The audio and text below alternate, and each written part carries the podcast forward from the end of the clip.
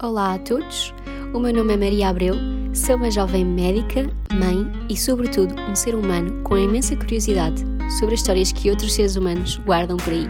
Neste episódio, falei com a Sara Biscaia, uma jovem mãe e empreendedora na área do meio ambiente.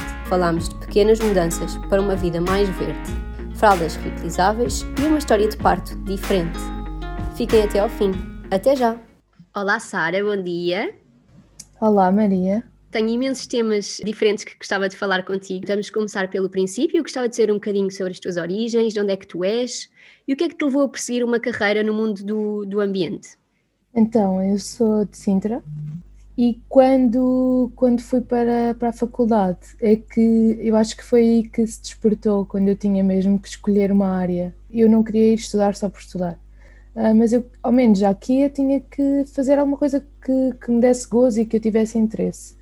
E foi aí que eu pensei, ok, ambiente é uma área que, que eu gosto e que tenho interesse, então vou procurar uma licenciatura nesta área. E eu acabei por não entrar em Évora e entrei em Engenharia do Ambiente em Beja. Eu acho que foi um bocado aí o meu ponto de partida. Então, e, e foi aí que começaste a sentir mais preocupações pelo meio ambiente ou antes de escolher o curso já tinhas assim uma vida mais ecológica? Ah, não, na altura as minhas únicas preocupações era fazer reciclagem só. Depois, o meu curso, eu sempre gostei mais da área de ecologia e o meu curso foi muito virado para sanitária. Era só etas e etares. Ai, eu achava uma seca. E depois, as cadeiras que realmente eram interessantes. Nunca tínhamos aulas práticas, ou seja, a vertente prática. Eu sou uma pessoa muito pouco teórica, eu gosto logo de experimentar e de passar à prática e pôr as mãos na massa por exemplo, fizemos em toxicologia com as minhocas, tínhamos lá vermicompostagem e foi muito pouco tempo. Compostagem nunca passámos ao terreno, nunca experimentámos nada. Então, eu na altura achava que já fazia muita coisa, porque eu tinha colegas meus, ainda hoje tenho, do curso, que não fazem reciclagem. Eu pensava assim, poxa, nós somos engenheiros do ambiente, nós, o nosso objetivo de estarmos a ser licenciados é para no futuro inspirarmos à mudança ou à melhoria do ambiente. Então, o mínimo que nós podemos fazer é reciclagem. Como, como era das poucas que fazia, eu achava que já fazia muita coisa. E eu penso que só quando fui trabalhar para a Maria Granel é que realmente se abriu o mundo do zero waste e do, e do desperdício e da ecologia. E aí sim é que eu comecei a implementar muito mais coisas no, a nível de, de, do rumo a uma vida sem lixo, nesse sentido. Se bem que se nós formos ver, a nível de ecologia, o facto de depois termos a horta, de consumirmos os produtos locais, da época, produtos consumidos por nós, já tem um impacto muito grande que se calhar muitas das pessoas que têm horta não têm essa noção. É? A nível ambiental já é, já é uma grande ajuda. Sim, por acaso também gostava de te perguntar mais sobre isso um, mais para a frente. Ia-te perguntar, já, já referiste que também uh, trabalhar na Maria Granel teve influência para mudar alguns hábitos, ia-te perguntar se na tua família, no teu grupo de amigos, das pessoas que te rodeiam, uh, claro que no trabalho, na Maria Granel, de certeza que sim, mas depois as pessoas que te rodeiam também estão alinhadas com estas preocupações? Olha, uh, não, agora cada vez mais, mas no trabalho da Maria Granel também não, ia dizer isso, porque eu, eu estive lá desde a inauguração. Então, foi uh, basicamente eu e a, e a equipa que esteve comigo desde o início foi reeducar o cliente porque as pessoas achavam, ah, realmente a loja é lindíssima, super bonito, é um granel uh, super uh, requintado, não é? Uh, tudo cuidado, a imagem muito bem pensada, mas as pessoas chegavam lá e queriam sacos de plástico e não percebiam porque é que não tínhamos sacos de plástico e, e, e portanto, eu, eu tive lá um ano e meio, desde o dia da inauguração, estamos a falar de 2015, e, e, basicamente eu tinha que diariamente dizer às pessoas: não, não, o objetivo da loja é você trazer as embalagens de casa, os taparoeiros, as latas, os frascos, nós tiramos a tara, coloca a quantidade que quer, paga só a quantidade que está no frasco e chega a casa é só arrumar, não tem que estar a, a transferir para outras embalagens, é muito mais rápido, poupamos embalagens e o objetivo da loja não é ter plástico. Portanto, isto foi um trabalho super árduo que nós tínhamos que fazer todos os dias porque as pessoas efetivamente queriam sacos plásticos na loja e nós nunca tivemos. Então, aí também, agora sim, claro que agora chegamos lá e tu vês toda a gente de frascos, toda a gente de sacos de algodão, toda a gente a usar os saquinhos de papel, uh, taparoeiros, as latas, mas não foi nada disso que se passou nos primeiros meses, ou até diria no primeiro ano.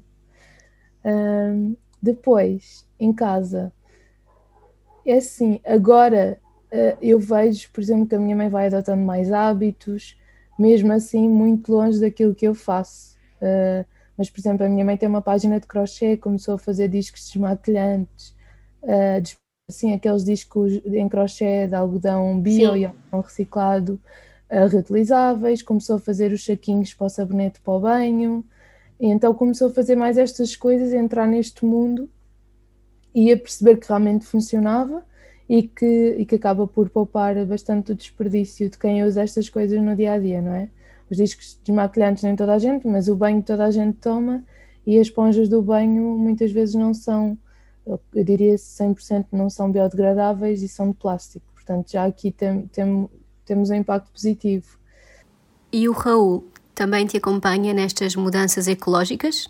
Ah, sim, sim, às vezes com alguma resistência, em algumas coisas lembro perfeitamente do impacto das escovas de dentes de bambu. Sim. Porque ele é super crítico e ele disse: O que é que é isto? Isto é horrível. Tu tenho um pedaço de pau dentro da boca para lavar os dentes. tipo, olha, bom. gastei as esponjas do banho. Comprei de algodão, depois comprei de linho. Uh, e ele nunca gostou de nenhuma, até que apodreceram. Disse, ah, isto não faz espuma, isto não presta para nada, muito porcaria. tipo assim, as escovas da louça também, o detergente da louça também, mas depois há outras coisas que intrinsecamente ele já tinha esses hábitos muito mais ecológicos, porque vem de uma família do interior do Alentejo, portanto, com menos acesso a outras coisas, ele sempre usou lenços de reutilizáveis de, de bolso, como se usava antigamente, não é? Sim. Que, que se usava para, para acenar e para limpar o ranho, etc. Ele sempre usou. Eu lembro-me que o meu pai usava, mas hoje em dia uh, as pessoas dizem, ah, pá, isto é uma falta de higiene. Até eu criticava, pá, isto é nojento, o, o lenço cheio de ranho dentro do bolso na realidade é muito mais ecológico, não é? Quer dizer, agora com o Covid uh, toda a gente parou de usar, mas, mas é muito engraçado porque assim, ele pode até criticar ou, neste caso, fazer as críticas à mudança, não é? Porque nós somos animais de hábitos e temos alguma resistência à mudança. Mas é engraçado que depois eu vejo no local de trabalho, quando ele estava a trabalhar, um, e com outras pessoas, que ele é o primeiro a dizer: não, não, mas existe esta opção que não gera lixo. Ou existe isto que, que ele teve uma colega que disse: Ah, eu não quero ser mãe de raparigas nunca, porque só o que as raparigas gastam em período, menstruação e descartáveis. E ele disse: Então, mas lá em casa a Sara não gasta nada disso. Tem o copo, tem os pensos reutilizáveis. Ou seja, ele acaba por perceber que há muitas pessoas que não têm noção que existe este universo paralelo mais ecológico e acaba por também deixar essa sementinha, não é? Pois isso é super importante. Quais são as principais dicas que darias para as pessoas começarem a fazer mudanças para uma vida mais ecológica? Olha, normalmente isso é um bocado sempre difícil e eu até falei nisso agora no primeiro episódio do meu podcast, um, que era dicas para. São várias dicas que eu, que eu implementei ao longo desta caminhada.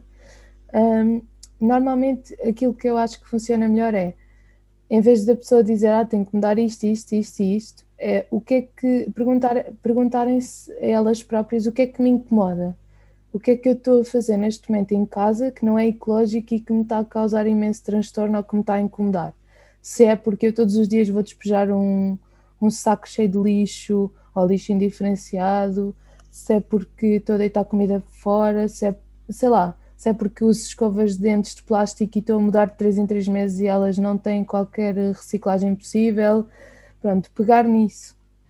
Imagina, se é a questão do lixo, então fazer uma auditoria toda ao lixo e ver porque é que eu tenho tanto lixo para despejar diariamente ou semanalmente. O que é que está aqui dentro e o que é que eu posso evitar, o que é que eu posso mudar. É matéria orgânica, posso começar a compostar, posso entregar aqui num vizinho através da aplicação da Share Waste para esse vizinho fazer compostagem no, na casa dele. Então, eu acho que o ponto de partida tem que ser sempre alguma coisa que te incomode porque senão vai ser uma mudança que não vai ficar permanente na tua vida. Realmente, eh, eu acho que, por exemplo, comecei a pensar mais nisto de, de ter uma vida com menos impacto, digamos uhum. assim, quando a minha avó tentou uh, pôr na reciclagem uma fralda do Zé. e eu disse, oh, avó, obrigada pela sua boa vontade, mas as fraldas não são uh, recicláveis. E ela, não são, mas que horror! Como é que é possível? Isto é uma quantidade incrível de fraldas que, fazem, que se fazem por dia. Exato. Eu realmente comecei a pensar nisso. Fogo, é verdade, nós realmente produzimos imenso de lixo. E não é só em relação às fraldas, é em relação a tudo o que nós produzimos de lixo, que nem pensamos, não. deitamos ali para um saco e nem pensamos uhum. para qual é o destino. Então, quando eu comecei a pensar um bocadinho mais nisso, é fogo, tudo o que eu faço está a ter um impacto gigantesco. Tipo, isto está a ir tudo para, para sacos no meio de um aterro. E hum, eu já fazia reciclagem, mas comecei a pronto, a olhar por aí e a ir mais profundidade a partir daí porque nós não vemos, então, tipo, longe da vista, longe do coração, não é? Eu costumo dizer que se todas as pessoas tivessem um metro cúbico em casa, imagina que tens um metro cúbico de terra em que tu não, não existe lixo e tu uh, só tens esse metro cúbico para, para um, despejar tudo aquilo que tu deitarias para o lixo. Todas as pessoas iam começar a repensar a gestão que fazem do lixo Completamente.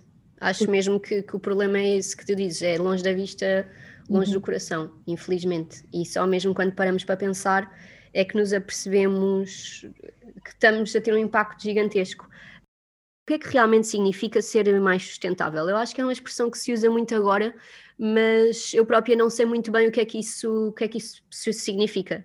Olha, a Catarina Barreiros costuma dizer, e com razão, que a sustentabilidade não pode ser só ambiental tem que ser social e tem que ser económica. Porque uma pessoa que não se consegue sustentar ela própria, não, é? não, não, tem, uh, não tem igualdade social, nem tem viabilidade económica, nunca vai se preocupar com o ambiente. Porque a prioridade daquela pessoa é alimentar-se, é ter onde dormir ou ter o que vestir. Uh, portanto, aqui a sustentabilidade significa que tem que haver um equilíbrio entre estas três vertentes. Não vale a pena pedirmos alguém que, que passa fome ou que não, não, não sabe como é que vai ganhar dinheiro para viver o dia da manhã, para ter escolhas sustentáveis a nível ambiental. Ou seja, a sustentabilidade começa no mais básico, que é tu conseguires sustentar a ti próprio, e uhum. depois se expande para o resto, que é conseguires, através de sustentar a ti próprio, sustentar o meio ambiente, digamos assim. Sim, nós, nós temos é que, se nós queremos mais sustentabilidade no, no mundo, temos que querer também mais igualdade, ou seja, temos para haver sustentabilidade temos que tentar acabar com a pobreza, não é? Ou tentar uh, começar em alguns sítios onde nós sabemos que vamos ter impacto, principalmente, por exemplo, tu quando levas educação a algum lado, um, tu já estás a ter um impacto a nível de sustentabilidade, porque aquelas pessoas com educação vão ser capazes de ter um, um impacto maior no mundo. Isso é uma ótima perspectiva, nunca tinha pensado nisso assim. Mas realmente isso que dizes é mesmo, é mesmo fascinante, sim. Porque esta, passar esta mensagem já é lançar a semente para uma mudança. E essa mensagem pode ser passada uh, pronto, a, nível, a nível global. Cada um depois faz os ajustes à medida do que, do que conseguir e das suas circunstâncias. Exatamente. Nós não podemos pedir a uma pessoa que, que não tem os mínimos, os básicos, para se preocupar com o meio ambiente, porque não, ela ainda não chegou a esse patamar. Ia-te perguntar também uma dúvida que me surge muitas vezes, que é, há muitas marcas, e tem-se falado agora um bocadinho disso, que tentam usar o marketing e esta moda, entre aspas, de, de, de ser verde e de ser mais sustentável, para nos fazer levar a comprar produtos uh, para nós estarmos, achamos que são sustentáveis ou que são mais amigos do ambiente e não são, na verdade. Como é que nós uhum. podemos fazer para identificar quando se um produto que estamos a comprar realmente está a ter um impacto positivo no ambiente ou não? Uh, eu, uma das coisas que eu uso muito que eu agora dou muita atenção é, por exemplo, eu vou muito ao Aldi e eles têm os cotonetes um, de algodão orgânico e papel. Além deles terem o certificado de algodão orgânico, porque é o selo da GOTS, existem vários certificados de algodão orgânico, mas basicamente eh, nós conseguimos ver através de selos e de certificados que estão no, nos rótulos ou nas embalagens. Um, eles também têm um muito importante que é o do FSC, que é de florestas geridas de forma sustentável, não é? Para o papel. Uhum. Porque eu acho que esse é dos mais importantes, porque nós sabemos que a floresta é bastante importante para captar o dióxido de carbono da atmosfera, não é? uh, e para libertar oxigênio que nós precisamos. Portanto, nós precisamos daqui de uma simbiose perfeita entre nós e a floresta. E muitas das vezes compramos montes de coisas que vêm embalada, embaladas em papel e que a embalagem não tem. E agora reparei que todos os produtos que o Aldi vende, todas as embalagens de cartão têm o, o símbolo do FSC. Também tens outro, que é o TZ, que é do ah. cacau certificado, não é? E eu acho que esses símbolos, pronto, valem o que valem, mas é assim, é onde nos podemos basear para haver um bocado de confiança que aquele produto realmente é certificado e é feito de forma mais ética, socialmente, económica, uh, ambiental. Depois, também, uma das coisas que ajuda muito e que eu faço é saber quais são as motivações por trás daquela empresa. Eu, eu tenho feito isso em relação à roupa evolutiva, porque eu acho que tem tudo a ver com as motivações eu acho que isso ajuda muito a perceber qual é que é a transparência da marca. Se tivesses que escolher só uma mudança simples, assim para começar, ou alguma mudança simples em casa, por exemplo, aquilo de usar os, os sacos, eu aprendi isso contigo. Eu, eu, eu sinceramente eu não sei o que é que é mais fácil, estava a tentar pensar o que é que eu mudei primeiro, talvez tenha sido o copo menstrual, por acaso não tenho noção qual é que tem sido mais impacto, tirando alimentar, acho que é de todos o que tem mais impacto. Portanto, não deixar estragar comida nenhuma. Eu já fui fanática de, de, estar contra o mundo inteiro porque as pessoas não, não faziam nada e não queriam saber do ambiente. E depois passou-me e pensei: não, eu vou inspirar pela, pelo exemplo.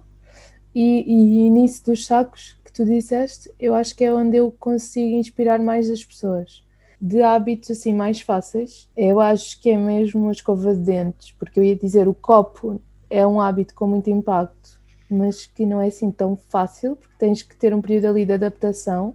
Ou o shampoo, que é, é fácil, mas as pessoas têm muita, muita resiliência na mudança. Pois eu estou há muito tempo a pensar passar para o shampoo sólido e ainda não consegui decidir qual é que eu quero experimentar primeiro. Mas pronto, pegando aqui, aqui naquilo que estavas a dizer, de, de, de, haver muito impacto na nossa, na nossa alimentação e no nosso desperdício alimentar, queria falar um bocadinho sobre, sobre a horta. Como, como começar uma horta em casa? Ou seja, quais são, quais são, quando é que tu dirias que são os primeiros passos? O mais importante de tudo era, é, é termos o contacto com, com a natureza, não é? Em primeiro lugar. Um, por isso, mesmo que uma pessoa não tenha capacidade para, uh, para ter uma horta ou que não tenha espaço, se tiver uma varanda, um, já pode ter uma série de aromáticas em vasos.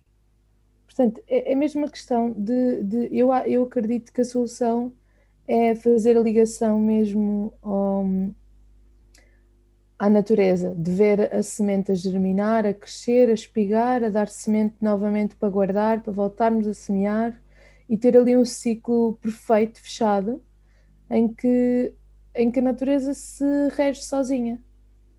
Isto pode ser, no início, em vasos, podemos ter logo a salsa, os coentros, que são muito caros e que depois, quando temos em casa, estraga-se ao fim de algum tempo, quando compramos.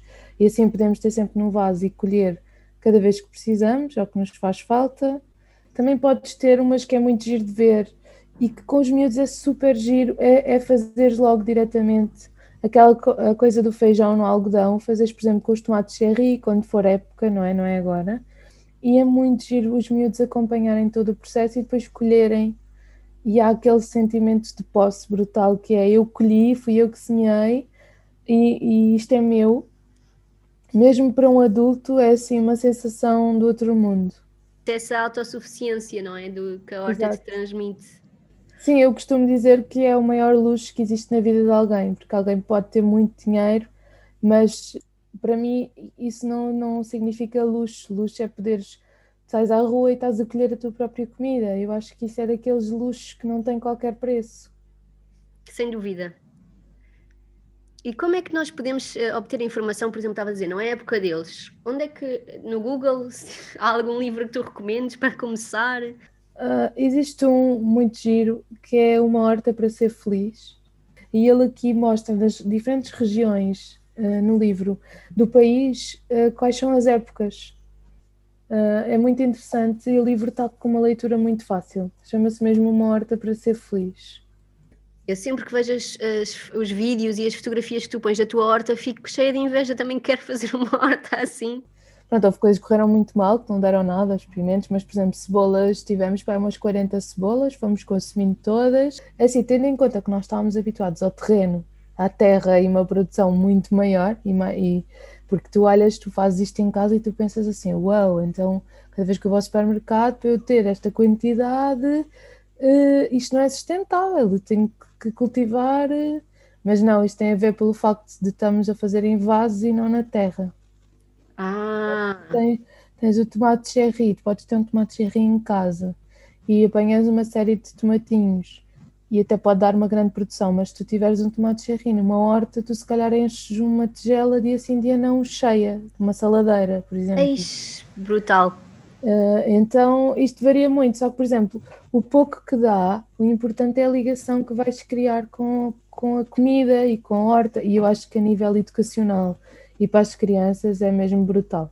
E depois a parte também de cozinhar e de fechar o ciclo, eu acho que é muito giro.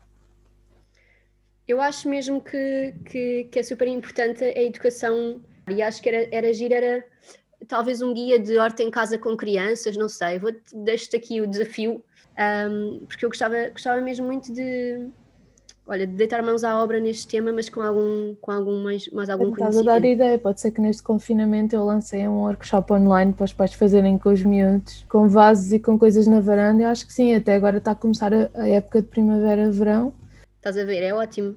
Uhum. É. Um, e também te queria, depois, eh, falar em, em, impacto das crianças e das crianças connosco em casa, e também te conheci através do workshop, lá está, só que de fraldas reutilizáveis, que é um dos teus grandes workshops agora, não é? E pronto, comecei a dar porque, porque precisamente por perceber qual é que é o meu objetivo, o que é que eu quero aqui, onde é que eu quero impactar as pessoas. Ok, o meu objetivo a longo prazo é que as pessoas não tenham lixo em casa, não tenham lixo para ir despejar lixo então Sim. vou ajudá-las nas fraldas e, nas, e na compostagem, por exemplo. Assim elas não têm lixo nenhum.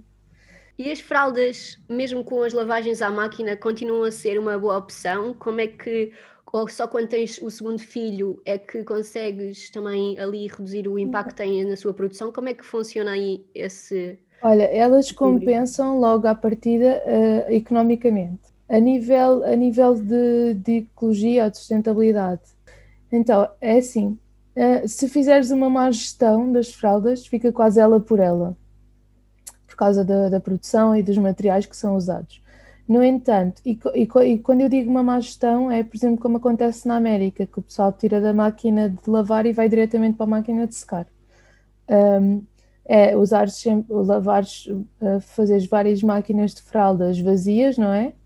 Um, não, não esperares teres a máquina cheia ou não encheres a máquina com outras coisas que precisam de ser lavadas. É, em vez de secares ao, li, ao ar livre, usar sempre a máquina de secar, é não, não procurares opções em segunda mão e estar sempre a comprar opções novas. Um, isto diria que é má gestão.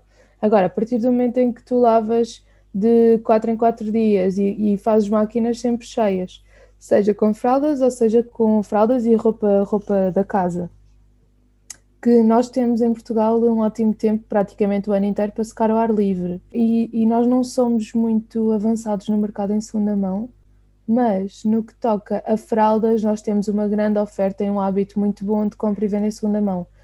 Isso é excelente. E depois é assim, tu podes querer comprar tudo novo, mas sabes que vais usar no teu segundo filho, no teu terceiro, uh, já, tá, já estás a, a ter um impacto brutal. E acho que é uma pergunta que, que nos fazemos bastante antes de usar fraldas reutilizáveis. Não é preciso lavar imediatamente, tipo, imagina, se eu, se eu mudar a fralda e deixar naquele saco impermeável, ela aguenta tipo um dia até eu acumular suficiente para te pôr na máquina? Sim, sim, aliás, isso é um dos mitos que eu falo no workshop. A fralda até pode estar oito dias no balde à espera de ir à máquina. Ela não ganha bolor, nem fica preta, porque aquilo que está a conservar os materiais da fralda é a acidez da urina e das fezes. A partir do momento em que tu vais molhar a fralda, de molhá-la uh, e não vais logo imediatamente pô-la na máquina, o que acontece é que tu estás a, a, a abrir espaço para haver ali proliferação de fungos e bactérias que depois podem causar algum desconforto ou mesmo alguma candidíase uh, no bebê, por exemplo. Ok. Está bem? Porque, eu, por exemplo, eu nunca tenho nada úmido faz todo o sentido, e mesmo em relação às toalhitas reutilizáveis, eu acho que ainda bem que estás a dizer isso, porque muita gente, eu acho, tem essa tendência de ah, agora vou molhar aqui dentro da caixinha, ficam aqui já prontas, é ensopadas. Às vezes é a creche que pede, e aí pronto, tudo bem. Então, nem que depois, uh, para evitar que haja ali criação de fungos porque tiveram molhadas três dias, nem que nós coloquemos em água a escalar eh, um bocado e depois é que vai à máquina, não sei. Ok, olha, isso é uma boa dica. Sim, portanto, ainda bem que tocámos neste ponto uh, uhum. importante. Pronto, já sabem que se quiserem saber mais sobre fraldas reutilizáveis, um, a Sara continua a fazer workshops sobre isso e também sobre vermicompostagem, que hum, basicamente significa reutilizar li o lixo orgânico para fazer uh, compostos. Composto. Sim, Sim, nisso não dou ainda workshops, mas faço consultoria. Quem quiser implementar em casa, eu ajudo no processo todo. Pronto, para quem não quer ter não quer fazer compostagem, nem sequer quer ter, existe também a aplicação da Share Waste, que, podem, que toda a gente pode instalar no telemóvel e ver à volta da sua residência se existe algum vizinho que receba. Já é uma forma de, de reduzir o impacto que temos, não é?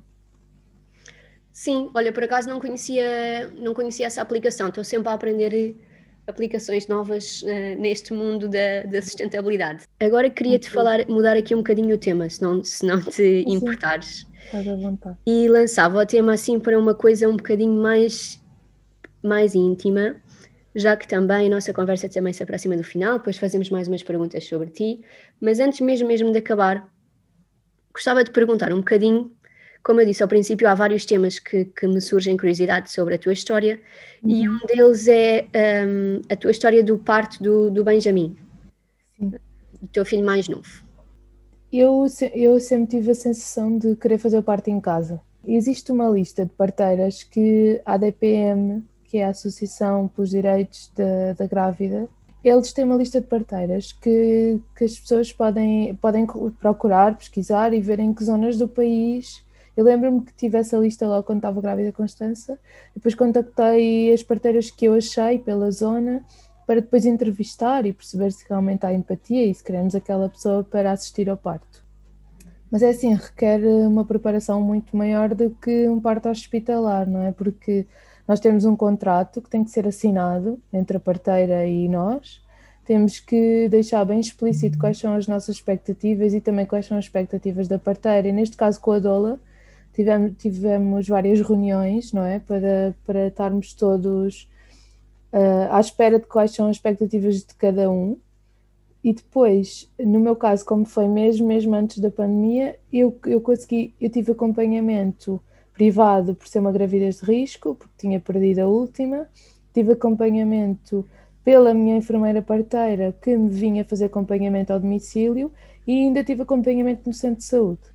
E depois tive, nesse contrato tenho que deixar bem explícito o que é que eu quero, não é? Se quer administração da vitamina K, um, qual é o hospital a nível de urgência que, que vamos, neste caso é sempre o mais próximo, seria Cascais, e a nível, se fosse um prematuro, tive que, uh, porque havia o risco de haver ser prematuro e já não poder realizar o parto em casa, porque todos os bebés que nascem antes dos 37 não podem, não podem ser, não pode ser em casa porque é considerado prematuro. Ter que escolher um hospital, tive que escolher, tive que fazer o plano de parto, tive que contactar o hospital e tenho que ter as malas prontas na eventualidade sempre de ser prematuro e ir para o hospital ou mesmo durante o parto em casa eu querer uma transferência ou a enfermeira achar por alguma razão que é melhor uma transferência. E aí, se fosse de urgência, seria para um hospital, se fosse uma transferência sem ser urgente, seria para outro hospital. Portanto, aqui a nível prático, estas coisas todas têm que ser todas uh, balançadas, ou seja, pôr em cima da balança e serem pensadas e planeadas e ter tudo preparado para qualquer eventualidade. E como é que, como é que a enfermeira parteira ela uh, consegue avaliar o bem-estar fetal de alguma forma? Não sei, ela leva algum equipamento? Como é que Sim, funciona? Ela tem uma mala gigante de viagem com tudo, basicamente tem tudo o que há no hospital. Portanto, tem, e, e a nível de, de, sofrimento fetal, uh, no, no parto em casa há liberdade plena de movimentos, portanto não há CTGs, então de X em X minutos vai-se vai -se medido o ritmo cardíaco do bebê. E pode haver uma, uma transferência hospitalar uh, de urgência, neste caso, se ela notar que há problemas com o ritmo cardíaco do bebê, por exemplo. Ok, sim, nem todas as transferências são uma urgência, é importante pronto, dizer isto. Não, pode ser transferência por vontade da grávida, por vontade da enfermeira parteira, ou pode ser por, por transferência, uh, pode ser transferência por urgência, mas muitas vezes não é urgente, às vezes é mesmo caso de cansaço extremo, a mulher não aguenta mais, ou quer mesmo epidural, ou não se sente realmente segura em casa e sente-se mais segura no hospital, não é? Às vezes isto também acontece, então pronto e tu tinhas uma obstetra de backup, ou seja, a tua médica que te acompanhou, sabia que estavas a fazer parte em casa? Tinhas algum contacto no hospital?